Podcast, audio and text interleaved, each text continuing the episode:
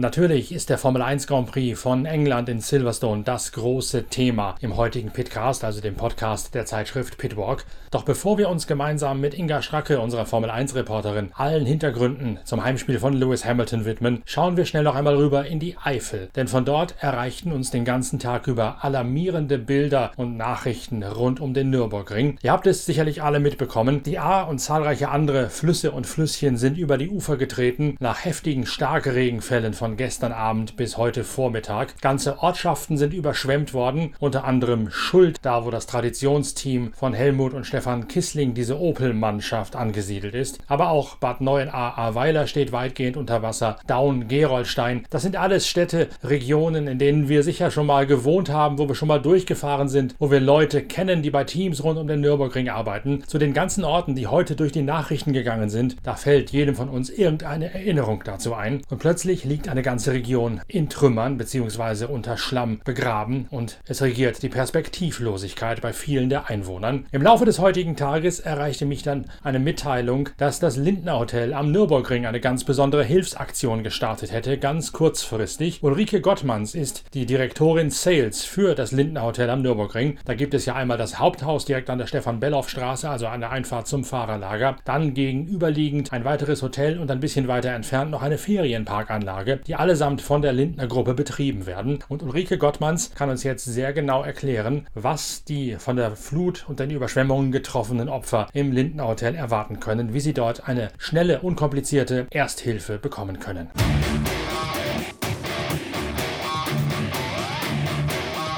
Du bist ja selbst vor Ort oben am Nürburgring, kannst also aus erster Hand berichten, wie es dazu geht. Die Bilder, die den ganzen Tag in den Nachrichten gelaufen sind und übers Netz gekommen sind, die waren ja wirklich alarmierend. Sieht es da flächendeckend so verheerend aus, wie man den Anschein gewinnen muss anhand der Bilder? Hier am Nürburgring sieht man im Moment gar nichts. Die Sonne scheint und man könnte meinen, es wäre alles so wie immer und ganz normal. Gestern hat es enorm geschüttet und äh, ja, es hörte gar nicht mehr auf. Und manche Dörfer und äh, Ortschaften hat es natürlich so getroffen, dass man äh, sich diese Ausmaße vorher gar nicht vorstellen konnte.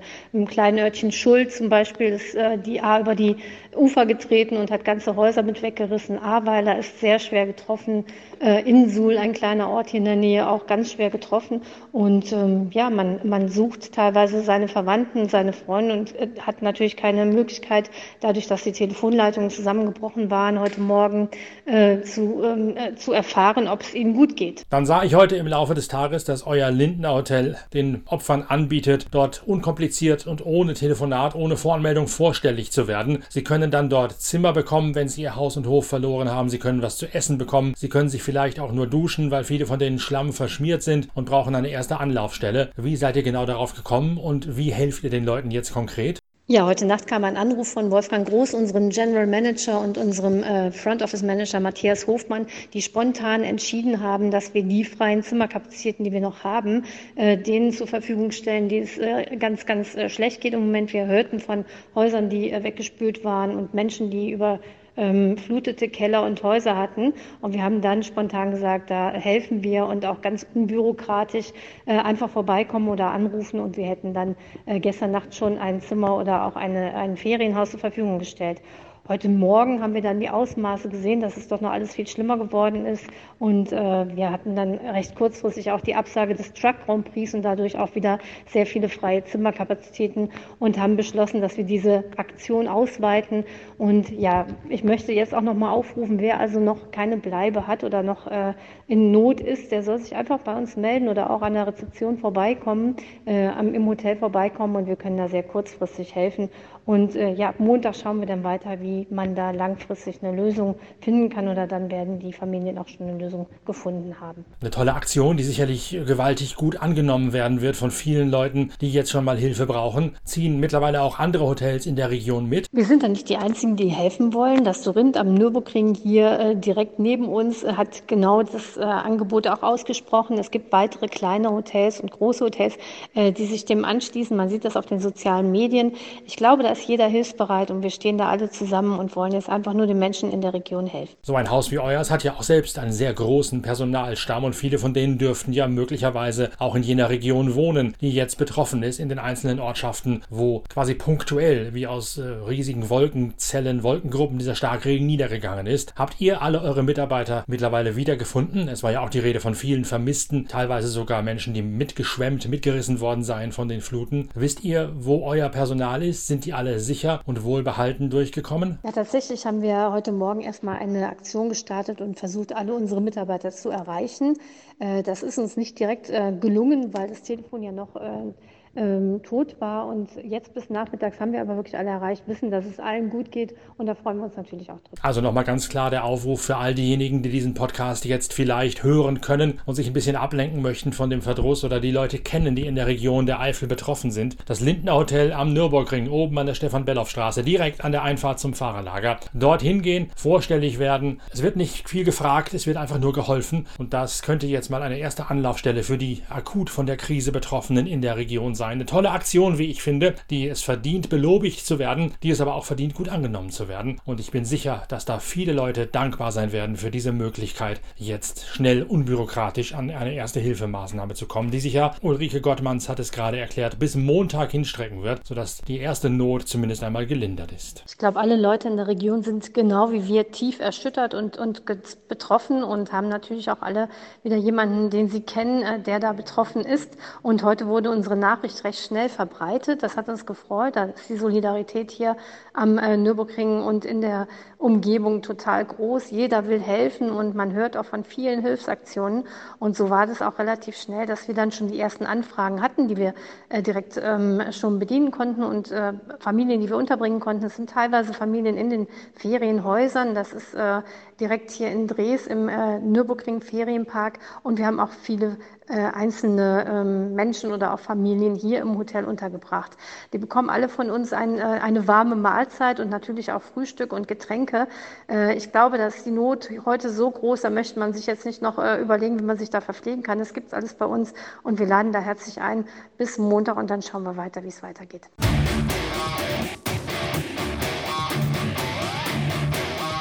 Und damit kümmern wir uns jetzt um die Formel 1. Mercedes hat ein gewaltiges Upgrade-Paket für das Heimspiel von Lewis Hamilton angekündigt. Lewis Hamilton selbst muss unbedingt gewinnen, will er einen Durchmaß von Max Verstappen verhindern. Gleichzeitig gibt es vielleicht ein etwas mulmiges Gefühl, wie ich es im Blog auf der Internetseite pitwalk.de geschrieben habe, gerade jetzt vor vollen Rängen in England zu fahren mit der Delta-Variante, mit den Hooligan-Krawallen vom, vom Fußball noch im Hintergrund. Es gibt also jede Menge zu besprechen für Inga Stracke, die Formel 1-Reporterin der Zeitschrift Pitwalk. Mit ihr unterhalte ich mich jetzt ausführlich ausführlich über alle Facetten vorm großen Preis von Großbritannien in Silverstone. Viel Spaß dabei.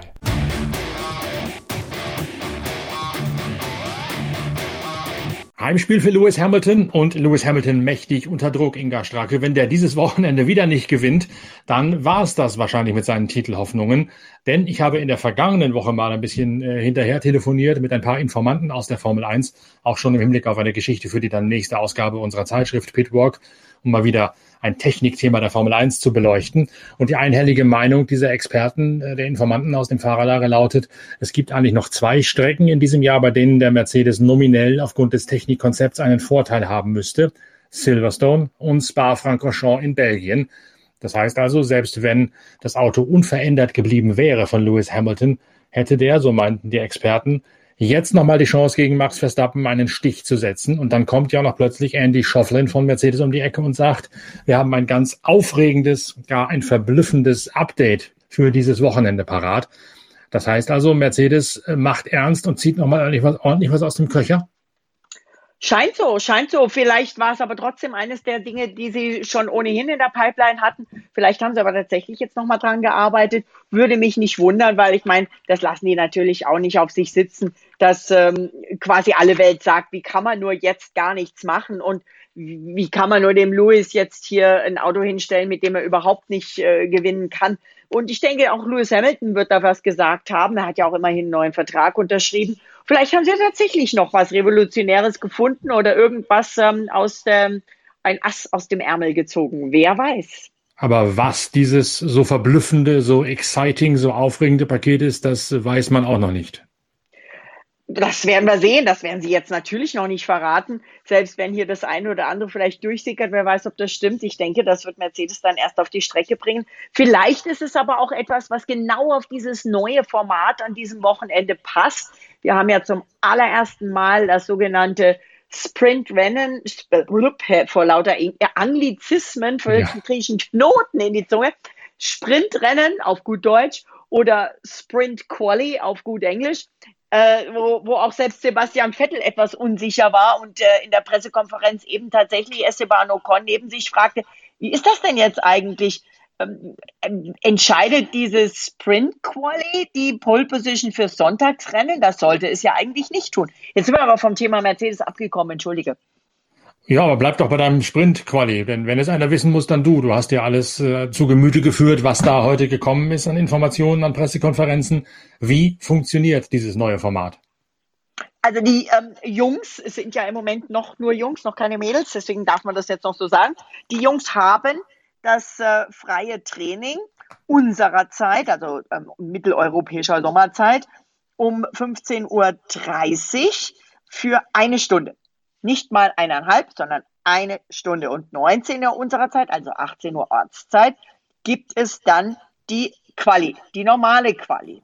Und die entscheidet die Startpositionen für dieses Sprint Quali, das Sprintrennen am Samstagabend. Das übrigens dann ja 17.30 unserer Zeit, also 16.30 Ortszeit ist. Davor gibt es noch ein FP2, ein zweites freies Training, was aber eben dann nicht mehr irgendwie groß verwendet werden kann, weil ja die Autos nach der Quali, und jetzt wird es kompliziert, eben in den Park müssen und keiner mehr dran arbeiten darf. Deswegen ja die einen oder anderen schon gesagt haben, hm, wir wissen nicht, ob wir da so richtig Gas geben in diesem Sprint Quali, weil unsere Kupplung und so weiter. Und für was ist dann dieses Sprint Quali gut, wenn, wie du sagst, die eigentliche, Quali, die eigentliche Startaufstellung noch ganz normal über ein Einzelzeitfahren äh, rausgeschnapst wird? Dass tatsächlich ein 30-minütiges Sprintrennen, so wie es ja auch in der Formel 2 ist, in der Formel 2 be bestimmt das die Startaufstellung fürs nächste Rennen. Aber das, äh, da hat man ja auch immer mal wieder experimentiert, eben in umgekehrter Reihenfolge. Das soll jetzt nicht so sein. Das Witzige an der ganzen Sache aber finde ich, denn ich muss auch immer wieder überlegen, wie ist das jetzt und was passiert und wie, dass selbst Sebastian Vettel und Esteban Ocon sich nicht sicher waren, ähm, wer jetzt wann, wo, wie, welche Pole Position bekommt oder ähm, wie man dazu kommt, eine Pole Position für das Hauptrennen zu kriegen.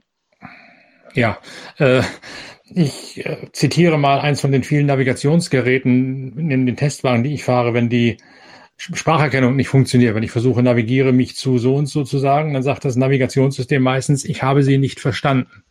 Das geht mir jetzt genauso. Was, was, was macht dieses Sprint, was macht dieses Sprintrennen jetzt genau?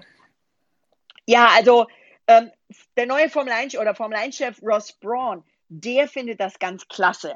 Denn der sagt, wir haben jetzt jeden Tag einen Höhepunkt. Freitag die Quali. Der Freitag war ja für die Fans nicht so wirklich mit viel Race-Action äh, bedacht.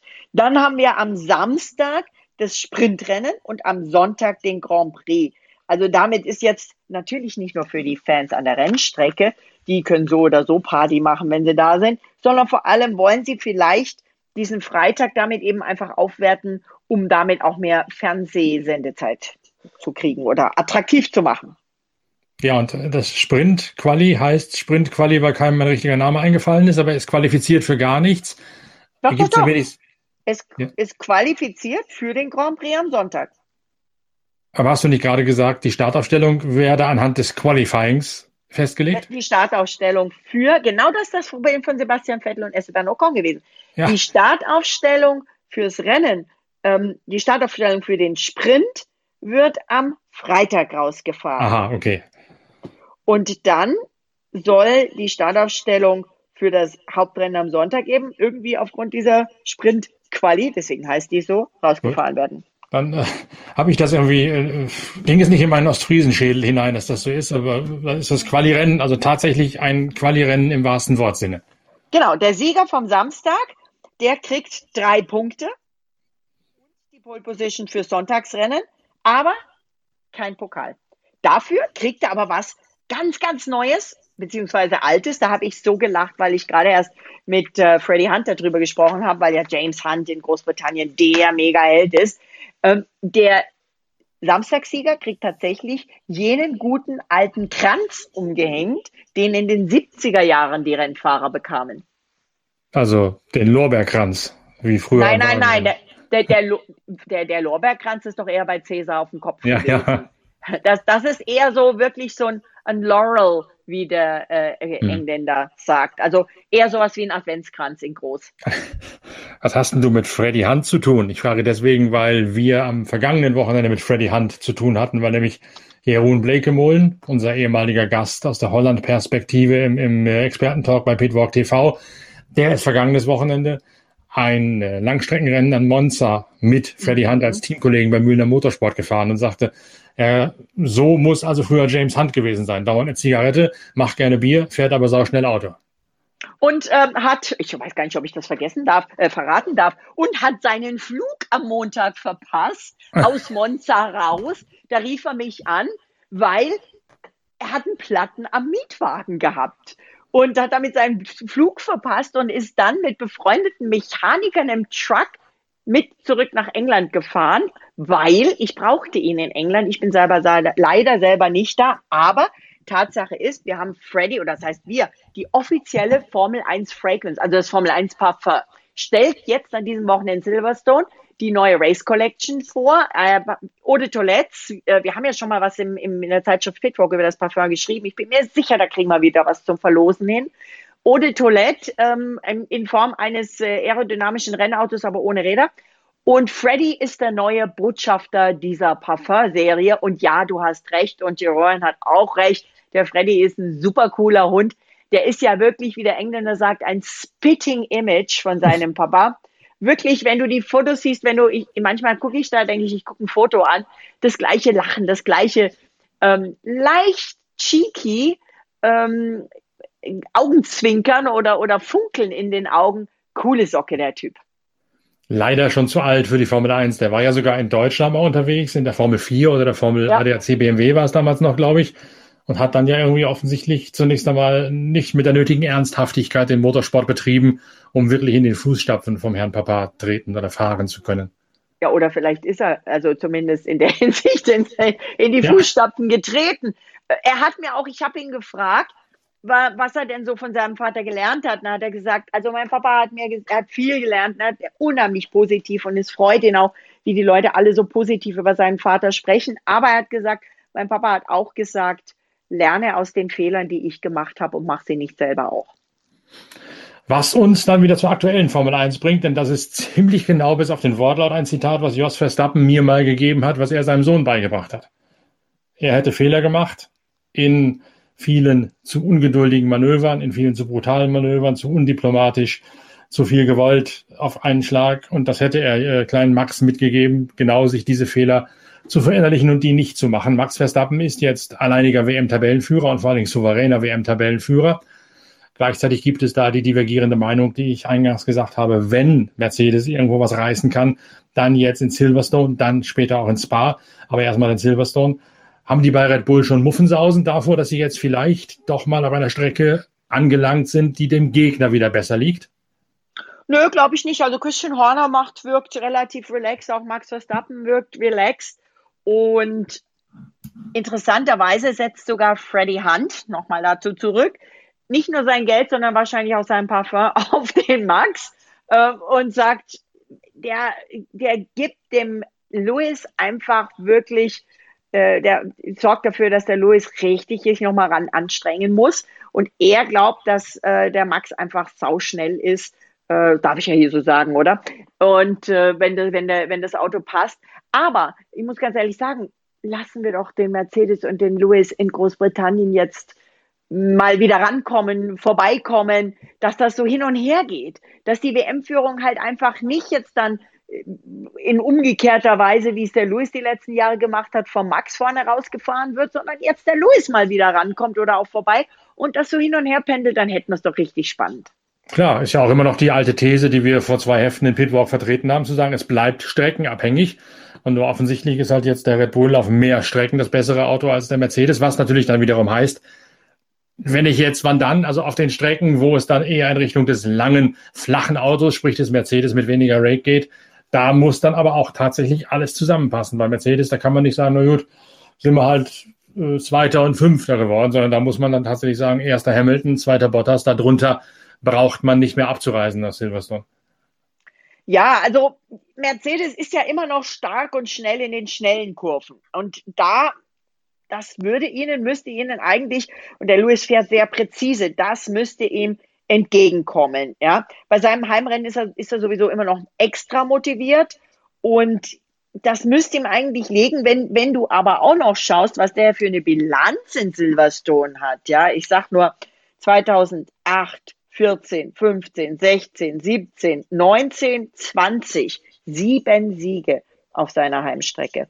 Da wird er gern den achten sicher dazusetzen. Der achte könnte der wichtigste sein im Hinblick auf die Titelhoffnungen. Ist der frei genug im Kopf? Nicht wegen der Formel 1 Weltmeisterschaftsausgangslage. Ich möchte äh, so ein bisschen damit reinholen, was beim Europameisterschaftsfinale und vor allem danach passiert ist, wo sich ja wegen der verschossenen Strafstöße, der Niederlage der englischen Mannschaft.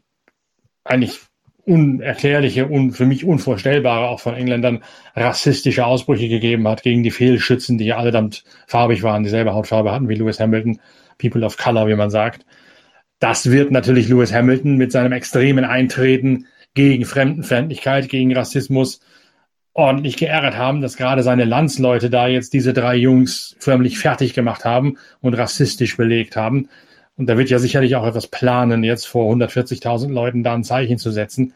Trennt der das noch oder ist der da jetzt so angefasst, dass das vielleicht sogar die Leistung überschatten könnte? Denn das ist ja jetzt nichts mehr, was irgendwo ihm fern liegt. Der Amerikaner, diese ganze Geschichte mit George Floyd hat ihn natürlich gestört, nicht falsch verstehen. Aber jetzt sind es seine Landsleute, die mit Spitzensportler von ihm rassistisch beleidigen, weil die Fehler gemacht haben bei der Ausübung ihres Sports. Das ist ja nochmal eine ganz andere Qualität für einen Engländer in der aufgeheizten EM-Atmosphäre als das doch etwas distanziertere amerikanische Problem damals. Es ist nicht nur das mit diesen Äußerungen. Auch Lando Norris zum Beispiel, der wurde ja ausgeraubt. Der hat das ja. Stadion, der hat Wembley verlassen und wurde tatsächlich an seinem Auto ausgeraubt. Ihm wurde die Uhr von der Hand geklaut. Eine Uhr, die es so gar nicht zu kaufen gibt, die auch irgendwie, glaube ich, wenn nicht Zehntausende, sogar Hunderttausende wert ist. Das ist schon echt heftig, was da passiert ist. Und das sind auch nicht die Engländer, so wie ich sie eigentlich kenne. Lewis Hamilton hat natürlich ähm, bei sich auf Instagram gesagt, das ist ekelhaft. Als ich die letzten Momente des Spiels verfolgt habe, ist mir sehr viel durch den Kopf gegangen. Ich war wirklich stolz drauf, wie weit wir gekommen sind im Finale mit so einer Leistung. Äh, riesig und da sollten wir alle stolz drauf sein. Und er hat natürlich auch ein Foto gepostet von den Spielern. Und er sagt aber auch, wenn, wenn, wenn das hier mit äh, rassistischen Beleidigungen einer Minderheit verbunden ist, dann ist das einfach, ja, er sagt disgusting behavior by the few, also wirklich ekelhaftes Verhalten von einigen wenigen. Und das zeigt ihm, dass noch sehr viel Arbeit ansteht, dass wir als Gesellschaft, so Lewis Hamilton, einfach daran arbeiten müssen. Und eigentlich sollte jeder im England einfach nur stolz darauf sein. Ja, also das ist, das sind schon vorsichtig gewählte, aber doch deutliche Worte. Und ich bin mir sicher, dass er da noch irgendwas sagen wird, genau wie du sagst, eben vor den Zuschauern in Silverstone. Er hat ja vor einiger Zeit die sogenannte Commission Hamilton oder Hamilton Commission ins Leben gerufen. Und da hat jetzt im Zusammenhang mit dieser Hamilton Commission tatsächlich die Formel 1 ähm, etwas bekannt gegeben, nämlich unter anderem äh, in ihrer, innerhalb ihres Diversitätsprogramms zehn Studienplätze für unter für, für, für junge Leute aus unterrepräsentierten ähm, äh, Schichten. Schichten. der Gesellschaft, ja. Schichten ist ja auch wieder so ein belegtes Wort. Es ist echt, man muss ja wirklich aufpassen, wie man das sagt. Also auf jeden Fall underrepresented people hat in der Pressemitteilung gestanden. Ja, die tun jetzt eine ganze Menge, weil ich dir aber auch tatsächlich recht gebe. Es ist erstaunlich, dass in England sowas passiert ist. Das ist natürlich Fußball eine völlig andere Klientel, um es mal vorsichtig auszudrücken, als der Motorsport. Aber ich habe es heute in einem Blog auf der Internetseite pitwalk.de auch schon geschrieben. Im Lichte dieser Krawalle, im Lichte dieses Fehlbenehmens, um nicht zu sagen des beschissenen Benehmens und im Lichte von dieser Delta-Variante des Coronavirus gucke ich schon ein bisschen mulmig darüber nach Silverstone, wenn da ausverkauftes Haus ist, ob das da alles so seinen Gang geht. Und ich glaube, auch das steht in dem Blog auf pitwalk.de drin, die Fans, die haben da jetzt auch eine Verpflichtung dem Motorsport gegenüber, dem Ganzen, nicht nur der Formel 1, sich zu benehmen, dafür zu sorgen, dass da ein positiveres Image rüberkommt als bei den Fußballraudis und auch dafür zu sorgen, dass die Corona-Maßnahmen tunlichst eingehalten werden. Nicht, dass am Ende einer sagt, jetzt hat die Formel 1 im schlimmsten Falle Schläger und Corona verbreitet oder im besseren Falle nur Schläger oder nur Corona verbreitet als Superspreader-Event. Ich glaube, das ist jetzt äh, ein, eine, ohne es überhöhen zu wollen und da irgendwie hysterisch wirken zu wollen, das ist eine ganz wichtige Veranstaltung an diesem Wochenende, auch abseits der Rennstrecke. Ja, wobei ich ja doch jetzt mal ganz vorsichtig sagen würde, der, der Formel 1-Fan, auch der englische Formel 1-Fan ist ein anderer als der englische Fußballfan. So mal ganz generalisiert, pauschalisiert gesagt. Das wollte ich gerade angedeutet haben, ja. Ja, auch vom, und selbst wenn es vielleicht Leute gibt, die beides sind, denke ich, verhalten sie sich bei der Formel 1 an. Das ist eine komplett hm. andere Atmosphäre. Also die Atmosphäre, die ich in Silverstone und du sicher auch in den vergangenen Jahren, Jahrzehnten erlebt habe, ist eigentlich immer eine äh, äh, wir sind alle happy people, wir lieben das. Ja. Hier ist dieser Rummelplatz äh, neben, neben der ehemaligen Jordan, jetzt erste Martin-Fabrik ja. äh, am Eingang der Strecke, wo alle da sind und irgendwelche historischen Bücher äh, kaufen. Und äh, eigentlich ist der, der britische Formel 1-Fan ein, das mein Eindruck immer, ein Rennfan, ein Formel 1-Fan, der sich auch gefreut hat, wenn Sebastian Vettel gewonnen mhm. hat. Mhm Vielleicht nicht so sehr, wenn Michael Schumacher gewonnen hat, weil das halt einfach durch den Fight gegen Damon Hill belegt hat, war. Aber die haben sich auch über einen Mika Häkkinen gefreut, wenn der gewonnen hat oder einen Alonso. Also das, das würde ich jetzt mal vorsichtig sagen, ist eine andere Situation. Zudem wird natürlich da sehr streng mit diesen Kontrollen. Ich habe das ja auch in am Red Bull Ring miterlebt. Also du kommst auf das gesamte, komplett großflächig abgesperrte Rennstreckengelände, kommst du gar nicht hin ohne entsprechende Negativtests und Nachweise und das regelmäßig. Auch das ist, ähm, ich weiß nicht, wie, wie es die UEFA gemacht hat in Wembley. Da habe ich, da kann ich gar nichts dazu sagen. Ich weiß, dass die Formel 1 da sehr darauf bedacht ist, dass auch die Fahrer immer noch, auch alle Mitglieder der Formel 1 äh, ständig Maske anhaben müssen, auch draußen, dass ähm, ich glaube sogar täglich, also zumindest für den Paddock Club, tägliche Tests nochmal zusätzlich vorgeschrieben sind zu den normalen PCR-Tests. Da wird schon sehr, sehr drauf geachtet. Wer im Paddock Club ist, also diese, diese Super-Duper-Tickets, wo man äh, den Champagner zum Hummer zum Rennstart oder vorm Rennstart bekommt, der darf zum Beispiel nicht ins Fahrerlager, nicht in die Boxengasse. Die, die sind komplett eingeschränkt. Die Bubbles sind da sehr streng. Also äh, ich gebe dir recht, dass die äh, Planungen sehr oder die, die Kontrollen sehr gut sind und auch das Thema Fans ist natürlich in der Tat so. Es ist ein völlig anderes Publikum als beim Fußball und auch unter den ganzen Formel 1 Fans, mit denen man zwangsläufig Kontakt gehabt hat während der Grand Prix, die man besucht hat, sind die Engländer immer noch mit die angenehmsten aller Formel 1 mhm. Fans, muss man sagen. Also ich hoffe auch, dass das so bleibt und dass dann nicht irgendwie jetzt durch Corona und Shutdown und Frust der tief sitzt, sich da irgendwas aufgestaut hat, was da seine Bahn brechen muss und dass das beim Fußball wirklich eine Ausnahme gewesen ist. Ich muss aber auch sagen, ich hätte niemals, niemals damit gerechnet, dass Engländer so austicken. Ja. Bei anderen ja, ja inklusive bei Deutschen. Aber bei Engländern hätte ich das nicht erwartet. Stimme ich dir zu, wobei ich muss ehrlich sagen, ich fand schon befremdlich bei dem Deutschlandspiel gegen England, dass die ähm, im Stadion äh, immer wieder geboot, aus, die Deutschen ausgebuht haben. Das geht gar nicht. Das, ähm, es gab sowas mal vor Jahren. Ich glaube, ich weiß gar nicht mehr, wer das war. War das in Belgien irgendwie? Ich weiß es nicht mehr, möchte gar niemand sagen. Also auf jeden Fall wurde einer der Fahrer ausgebuht und dann hat der ähm, Landesvertreter dieses Landes gesagt, Leute, das geht nicht, das könnt ihr nicht machen am mhm. Podium und hat seine Fans zurechtgewiesen. Mhm.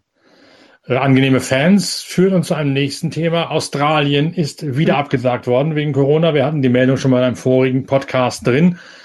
Es scheint immer noch Mikro-Lockdowns zu geben. Gerade ist Sydney offensichtlich davon betroffen. Mhm. Ich hätte noch äh, Sam Michael in der Nähe von Sydney wohnt, dann nicht anrufen wollen, habe ich aber nicht mehr geschafft heute. Aber trotzdem, Australien ist abgesagt und angeblich auch schon fürs nächste Jahr sehr, sehr wackelig. Also wenn nächstes Jahr, dann wollen sie es wohl nach hinten schieben. Eigentlich wäre es ja ohnehin jetzt schon äh, vom Saisonauftakt auf den 21. November geschoben worden. Jetzt haben sie es eben leider abgesagt. Sehr, sehr schade. Ich wollte, hatte mich schon auf das Stoke House gefreut, ja.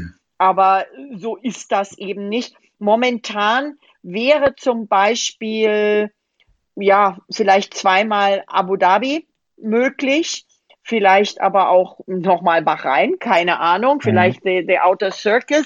Es gibt allerdings auch Gerüchte, dass vielleicht Hockenheim oder gar der Nürburgring, aber da müsste man sich jetzt sputen. Hockenheim sagt ja, bei uns können wir bis bis in den November rein, gut in den bis Ende no äh, November sage ich schon, Entschuldigung, bis gut in Ende Oktober rein noch fahren, wenn das Wetter keine Kapriolen schlägt. Am Nürburgring geht das so spät natürlich nicht mehr und der Sommer ist eigentlich dicht. Hockenheim sehr mit Vorsicht zu genießen, Inga, da weiß ich jetzt ein bisschen mehr, weil da ja demnächst dieses historische Gruppe C-Rennen anstehen wird, der Gruppe C Supercup, der Supersportwagen aus den 80ern, 90ern, wo wir mit der Zeitschrift Pitwalk ja als Medienpartner mit vertreten sind. Da ringen sie immer noch drum, obwohl das Rennen schon lange, lange genehmigt ist, ob da Zuschauer hin dürfen zu dem Hockenheim Historik, zu dem Gruppe C mhm. Supercup am letzten Augustwochenende. Ob oh. und wie. Es gibt immer noch die Maßgabe des Landes Baden-Württemberg, das dafür ja zuständig ist, das zu sagen, bei Sportveranstaltungen gibt's in Baden-Württemberg erstmal keine geöffneten Tribünen. Das kann man aufweichen mit einem Hygienekonzept. Das ist schon mal der erste Fortschritt. Den gab es bis inklusive den Wochen nach der Landtagswahl in Baden-Württemberg nicht. Jetzt gibt es den Fortschritt, dass man zumindest mit Hygienekonzept, wie das bei uns in Niedersachsen zum Beispiel der Fall wäre, in anderen Ländern auch, Zuschauer in einer begrenzten Kapazität, in einer begrenzten Anzahl zulassen kann. Das Hygienekonzept gibt es seitens der Hockenheimring GmbH für den Gruppe C Supercup Ende August. Jetzt kommt das Gesundheitsamt und sagt, naja, ihr müsst natürlich dann zwei Sitze für Mann und Frau Mann und Mann, Frau und Frau, Hund und Hund, wer auch immer da kommen möchte, zusammenlassen. Dann zwei Sitze daneben frei, zwei Sitze andere Seite daneben frei, die Reihe da hinten frei. Ähm, und wenn eine Familie zu dritt kommt mit einem Kind, dann wissen wir auch noch nicht, wie wir das machen. Das überlegen wir uns nochmal in den nächsten Wochen, wie viel dann freigelassen werden muss. Wir melden uns wieder. Äh, etwas übertrieben dargestellt, aber mhm. es gibt mhm. tatsächlich noch immer keine vernünftige Aussage seitens des Gesundheitsamts, seitens der Behörden an den Hockenheimring GmbH, wie man denn dieses Hygienekonzept verlässlich, aber eben auch so flexibel, wie es für Familien sein muss, umsetzen kann. Also das Hockenheim-Zuschauer, Hockenheim Formel 1, demzufolge mit Zuschauern, ist auch ein sehr leidiges Thema, glaube ich, im Moment. Naja, und ich kann mir vorstellen, dass die Formel 1 dann natürlich sagen wird, Moment mal, also wir haben jetzt etliche Rennstrecken, wo Zuschauer möglich sind, dann gehen wir natürlich lieber irgendwo hin, wo Zuschauer möglich sind. Oh, vielleicht geht mir ja nochmal nach Spielberg, wenn es da noch nicht schneit, keine Ahnung. Ich glaube, Red Bull würde das, würde das sicher auch noch auf die Reihe kriegen. Schade auf jeden Fall um Australien und ich würde mal sagen, auch ähm, Japan ja, müssen wir mal abwarten, was ja. mit, äh, mit den Olympischen Spielen passiert, wie das so in Tokio läuft. Ja, und, und ich glaube, das Brasilien, ist das Entscheidende. Denn Bras äh, ja. da gibt es da in Japan, da in Fuji ist ja mittlerweile auch das Sechs-Stunden-Rennen der Sportwagen-WM abgesagt worden.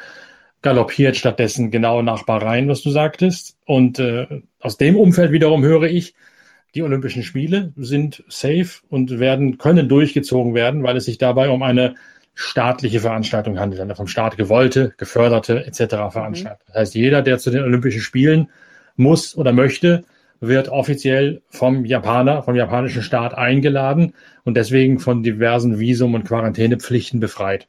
Das sei aber bei der Sportwagen-WM nicht so, bei der Motorrad-WM nicht so und bei der Formel 1 auch nicht so, weil das jeweils privat organisierte Veranstaltungen seien. Das heißt, da musst du dann vielleicht das machen, je nachdem, wie die Regeln gerade ist, wie Rob Huff in Macau letztes Jahr, 14 Tage vorab in Quarantäne im Hotelzimmer, vor sich hin säuern, in Essig mm. eingelegt mm. oder sonst irgendwas. Und deswegen glaube ich, ist auch die Formel 1 in Japan, in Suzuka, alles andere als gesetzt bis jetzt. Im Gegensatz zu Olympia und egal, ob Olympia läuft oder nicht und wie es läuft. Ja, ist alles sehr interessant und bleibt abzuwarten. Und auch Sao Paulo sehe ich noch nicht so ganz sicher. Ich weiß nicht, wie es mit Mexiko ist, aber ich denke, vielleicht fahren wir dann dafür zweimal in, in Austin, weil die Amis werden mit Sicherheit alles geben, um ihre Show auf die Beine zu stellen. Ich könnte mir aber auch vorstellen, dass sie einfach mal zwei, drei Rennen sagen, die streichen wir jetzt komplett, denn erinnere dich an unsere Konversationen zu Beginn des Jahres, da haben wir schon gesagt, Donnerschlag, ein Kalender mit mehr als 20 Rennen, da sind sicherlich einige als Spielmasse mit drin, falls das Virus da oder dort nochmal wieder sich stärker verbreiten sollte. Und dann wird notfalls einfach mal gesagt, wir reduzieren eben doch nur auf 20, auf 19, auf weiß der Geier was.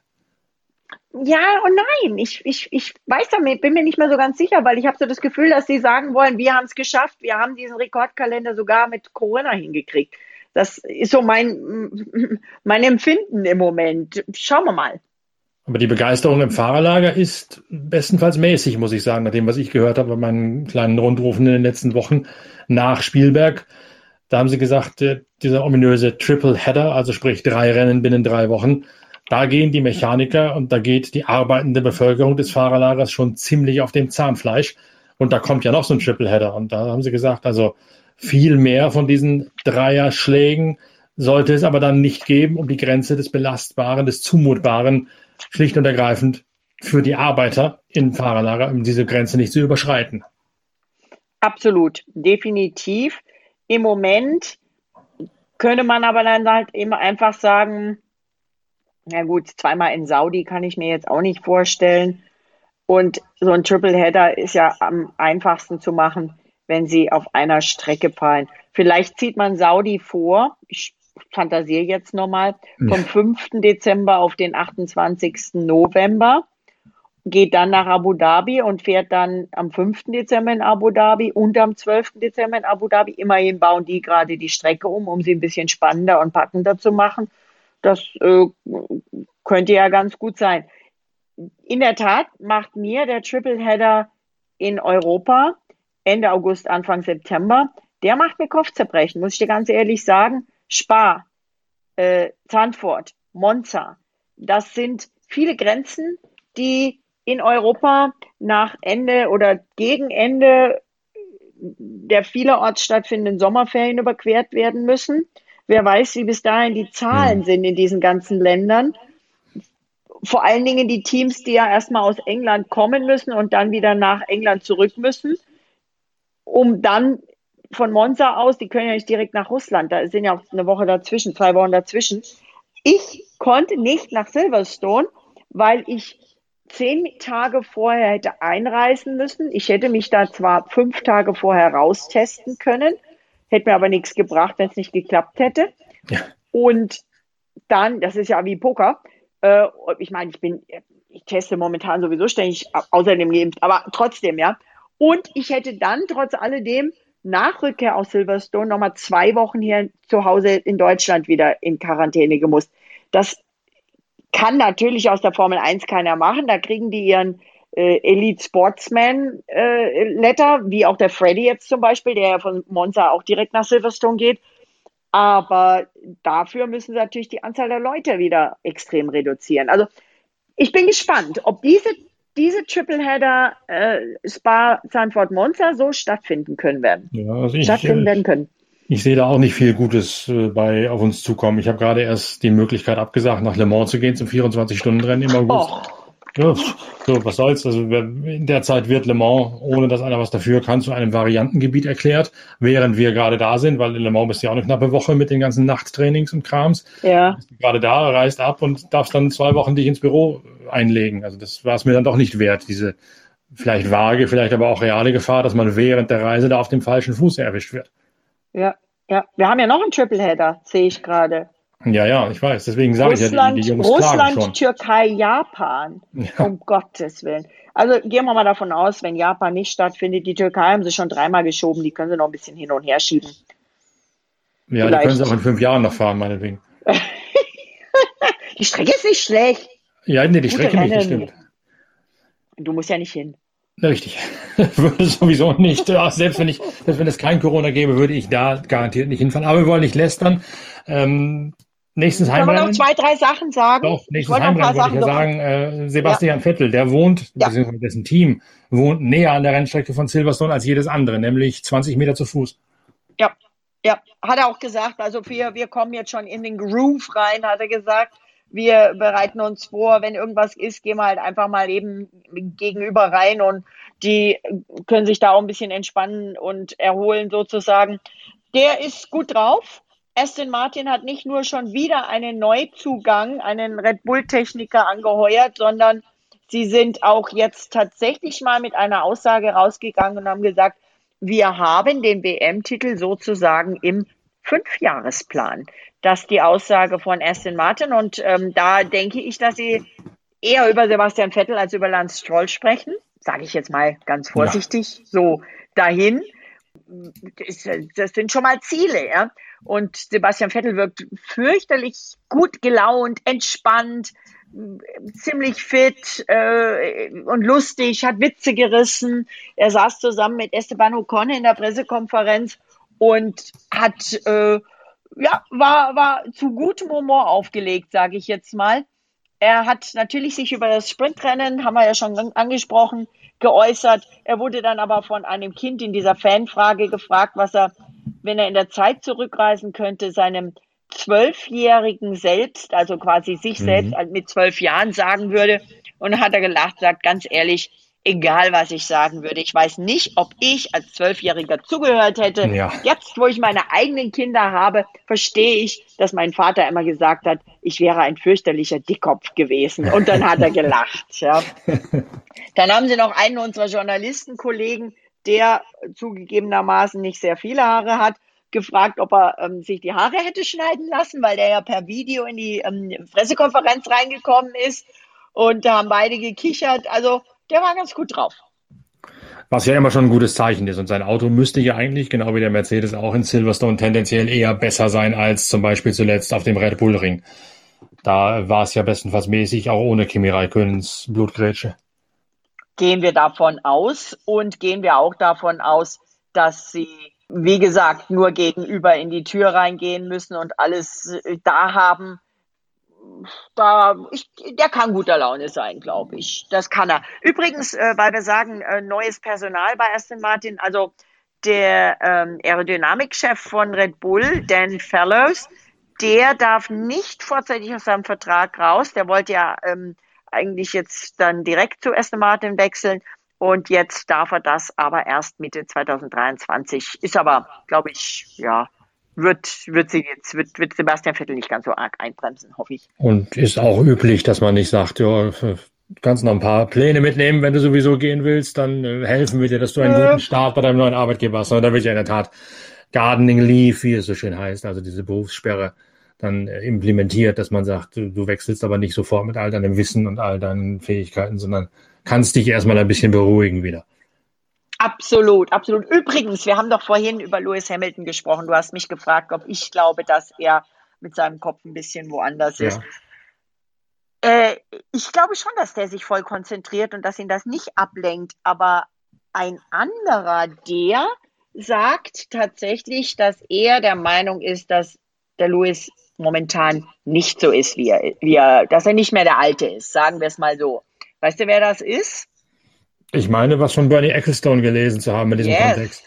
Genau. Bernie Ecclestone hat sich mal wieder zu Wort gemeldet äh, und sagt, er glaubt, äh, der, der Hamilton ist nicht mehr der gleiche, äh, wie er ist äh, oder wie er war. Er hat nicht mehr den Biss. Er hat, ist nicht mehr die Nummer eins.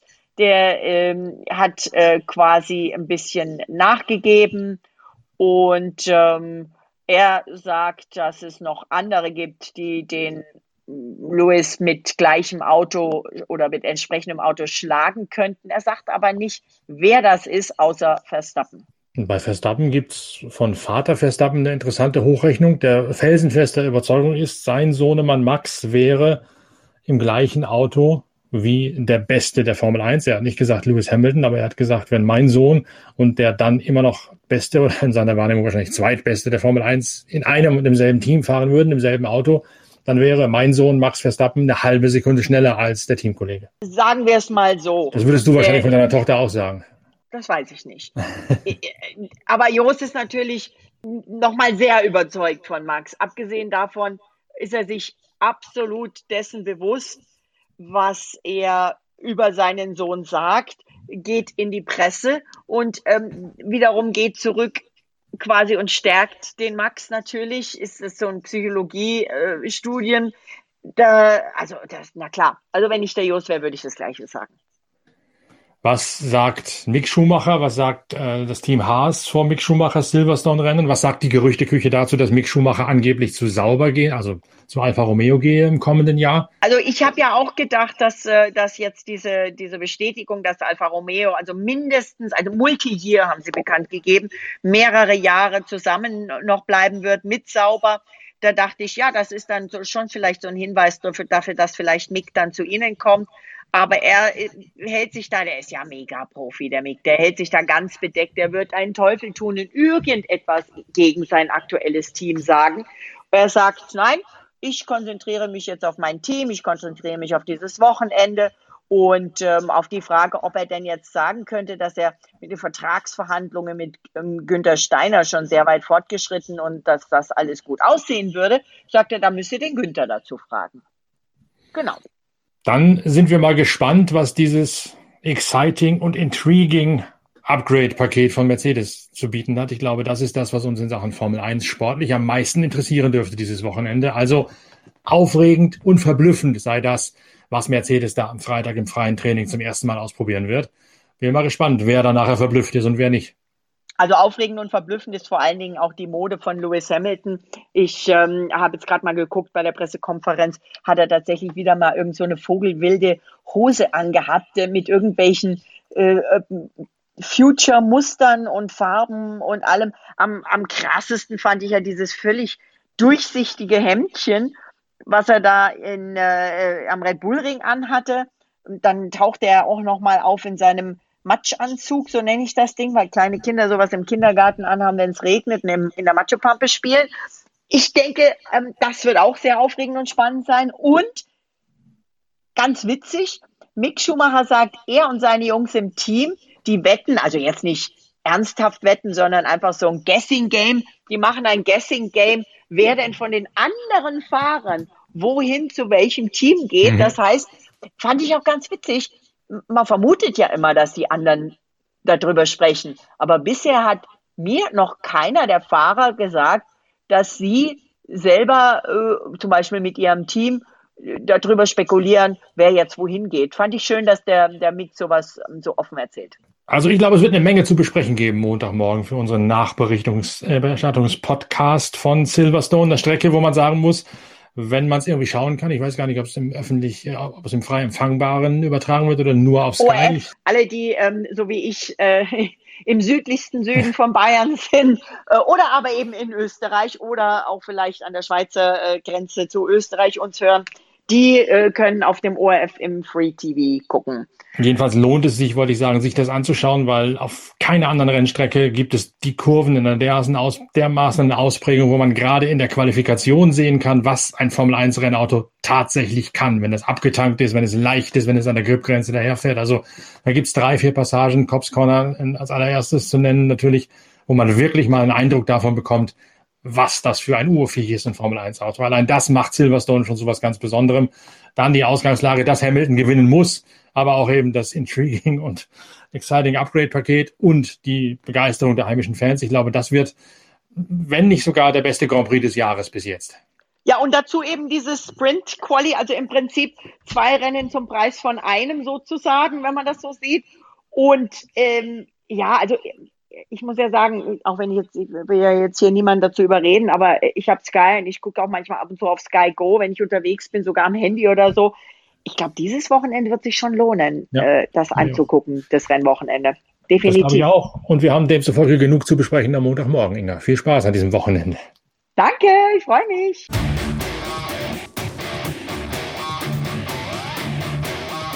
Der nächste Programmpunkt ist dann die Sportwagen-Weltmeisterschaft, das Sechs-Stunden-Rennen in Monza. Da wird am Freitagmorgen ein großer Vorschau-Podcast online gehen mit den Stimmen der Hauptdarsteller von Toyota, von Glickenhaus und von Porsche. Und ansonsten denkt dran, wenn ihr Leute kennt, die in der Eifel wohnen, weist sie gezielt darauf hin, falls die abgeschnitten sein sollten von Telefon, von Mobilfunk, von E-Mail, weist sie gezielt darauf hin, dass sie sich beim Lindner Hotel melden können, direkt am Eingang des Fahrerlagers vom Nürburgring. Dort wird ihnen zunächst einmal aus der schlimmsten Patsche, aus der schlimmsten Not herausgeholfen geholfen. Mit Zimmern, mit was zu essen, mit Duschen, was auch immer sie gerade brauchen. Das Lindner Hotel hat da ganz kurzfristig reagiert und verweist, wenn es voll sein sollte, dann auch später an andere Häuser im Umland, sodass die erste Not einmal gelindert werden kann für all diejenigen, die momentan nicht ein noch auswissen und erst recht nicht, wo sie hin sollen. Danke fürs Teilen dieses Podcasts mit dem ganz besonderen Inhalt, vor allen Dingen wegen der Notlage in der Eifel. Danke auch fürs Empfehlen, dass gerade dieser Podcast von möglichst vielen Leuten, die es gebrauchen können, gehört wird. Wir widmen uns dann morgen der Sportwagen-WM und in den nächsten Tagen ebenfalls Monza und der Formel 1 aus Silverstone. Bis dahin, tschüss, danke fürs Reinhören, euer Norbert Okenga.